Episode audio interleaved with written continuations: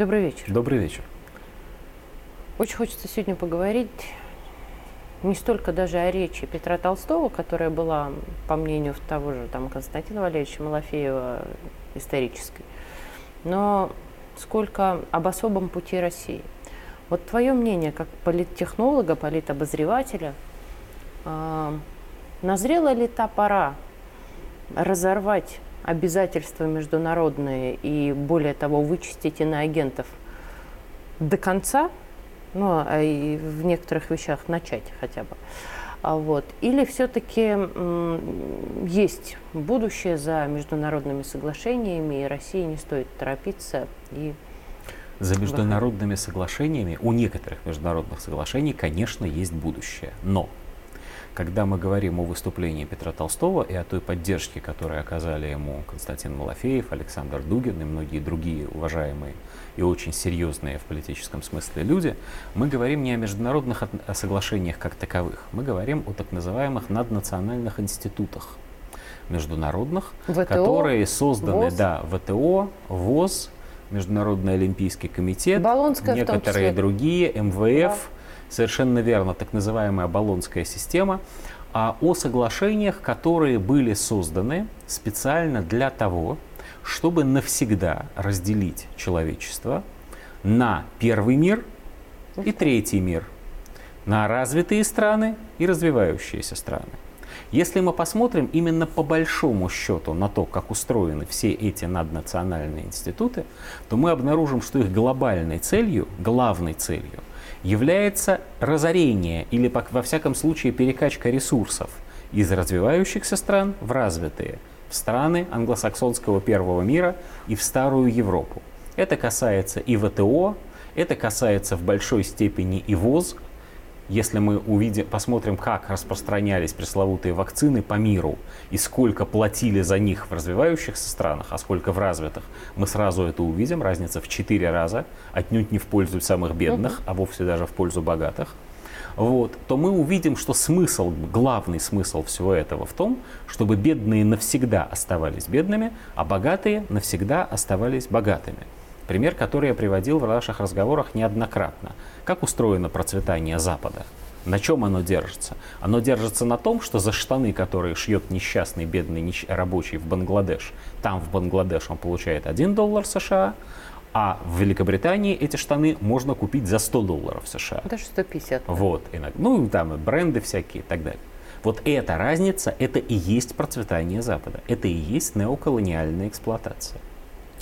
Когда Россия входила в большинство этих организаций, например, в ВТО, Россия полагала, что таким образом, ровно так, как написано в уставе этих организаций, она действительно защитит свои рынки и свои производства и впишется в международное разделение труда.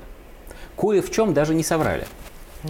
Но в пресловутое международное разделение труда можно вписываться только одним способом. Если даже ты где-то и получаешь рынок, то это означает, что от существенной части другой своей экономики ты отказываешься. Абсолютно. Ты берешь на себя обязательство ее не развивать.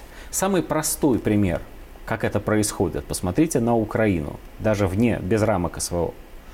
Посмотрите на Украину. Что получила Украина от своих соглашений с Европой? Она получила практически запрет на сельскохозяйственный экспорт. Да более того, вывоз земель так-то. А кроме этого, совершенно справедливо, она получила много всякой прелести, включая и вывоз чернозема. Что нужно белым господам, круглика. они у, тузе- у туземцев заберут. А что нужно туземцам, то они предоставят, но Бусы. в три дорога. Да. Вот смысл всего этого безобразия. Что сказал Толстой?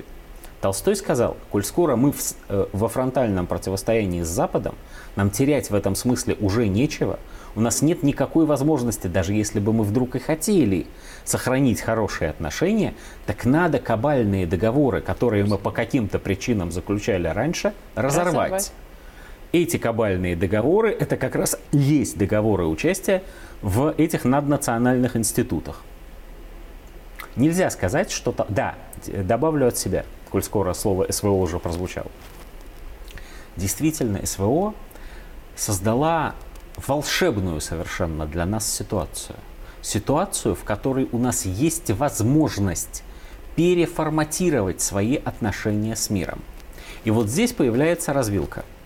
Если мы возьмем, к примеру, Всемирную организацию здравоохранения, то те люди, в том числе и в Государственной Думе, кстати, которые критикуют сегодня Петра Толстого за его заявление, они не совсем не правы, говоря о том, что от ВОЗ есть не только вред, но и польза. Действительно, среди другого всякого, что делала Всемирная организация здравоохранения, она создавала площадки для обсуждения, международного научного обсуждения, например, новых штаммов разнообразных вирусов.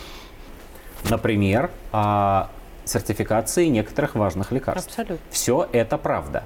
Более того, выход России из ВОЗ прямо сейчас с хлопанием дверьми, он, помимо прочего, хорошего, вызовет подорожание некоторых лекарств.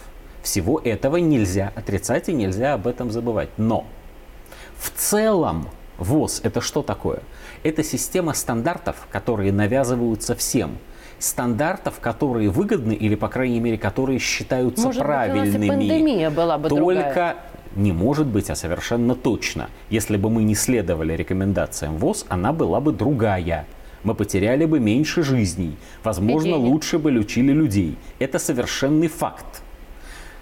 Но, но опять-таки можно и о другом сказать. Что такое стандарты ВОЗ?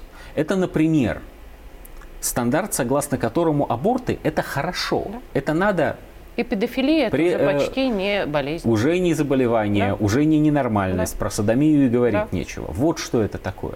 Да, конечно, говорят критики Петра Толстого, но ведь там есть положение, согласно которому мы не обязаны. И действительно, часть стран ВОЗ не подчиняется, не принимает новых стандартов. Не принимает. Но по мере того, как они их не принимают, они оказываются изгоями и парями, париями в этом сообществе. Коль скоро мы уже согласны, более того, мы считаем для себя невозможным принятие этих стандартов, так может быть нам, выйдя из этого круга, начать создавать свои международные серьезные организации, которые объединят свободные страны, ну для начала Иран, ту же Северную Корею, Африку. огромный Китай, огромное количество стран Африки, страны Ближнего Востока, ну, например, Алжир, Абсолютно. Сирию, Кубу, Да. медицина которой Так традиционно нам на очень близка. Ближний Восток, Ирак, Да. безусловно, да. Вот. Что нужно? Прямо сейчас покончить? на первом месте пять вещей. По-моему, пять сейчас пересчитаем вместе. Всемирная организация здравоохранения раз, ВТО два, МВФ три. Пресловутая баллонская система в тех в ра- рамках, в тех остатках, которые сейчас еще есть, четыре. Международный олимпийский комитет и спортивные федерации, которые сегодня в едином порыве запрещают нам выступать под своим флагом, пять нужны свои спортивные федерации, международные же. Нужны игры доброй воли, или их можно назвать как-то Как по-другому, но игры, которые не подчиняются этим дурацким правилам. И игры, в которых мы не зависим от Запада, потому что сегодня спорт высоких достижений полностью контролируется Западом. Ну ты же понимаешь, что странах мира. недовольных будет очень много. И тех людей, Внутри которые... России ты имеешь в виду? Ну, очень много. Вот э, знаешь, как дети спрашивают. Я имею в а виду именно куча- политиков, А куча так. это сколько? Да. Будут недовольные? Да, конечно, будут. Они будут среди спортсменов, они будут среди врачей, кстати, среди хороших тоже. Они будут среди политиков, они будут среди экономистов. Они будут среди людей, каждый из которых, будучи приличным профессионалом в своем деле, свои личные шкурные интересы Ставит ставит превыше. выше интересов государства. Здесь и разрыв между нами. Сколько их? Ну, на выборах президента посмотрим, там же будет какой-то либеральный кандидат, как мы теперь знаем. Вот, ну, процента Вот полтора. Хотел ты я поговорить, думаю. да, о Надеждине? Не хотел. Ну, в смысле, именно о нем разговаривать, на мой взгляд, нечего, но политическая ситуация Ну, ты знаешь, наверное, такова. лучше, чем Венедиктов, хотя кто знает, кто знает. Возможно, не знаю. Где-то полтора процента у нас есть людей, которые искренне считают, что интересы вот этого маленького человека, спортсмена ли, месте. биолога ли, бизнесмена ли, они важнее, чем интересы Родины. А речь Толстого – это все-таки сигнал, что у нас получится? Да, безусловно. Э, Петр Толстой, э, он ценен не только тем, что он лично является, безусловно, выдающимся политиком и оратором, но и тем, что он заместитель председателя Государственной Думы.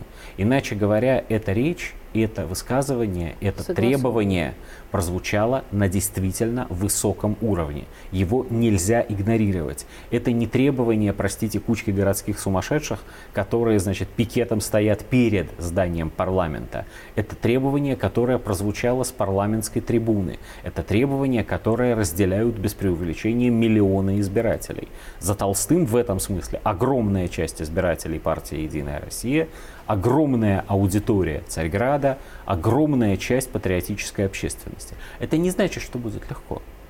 Это не значит, что все, весь пакет, так сказать, моментально будет подписан на всех уровнях, и завтра Россия хлопнет дверью. Но это значит, что начался процесс, очень важный, очень значимый и принципиально правильный. Спасибо.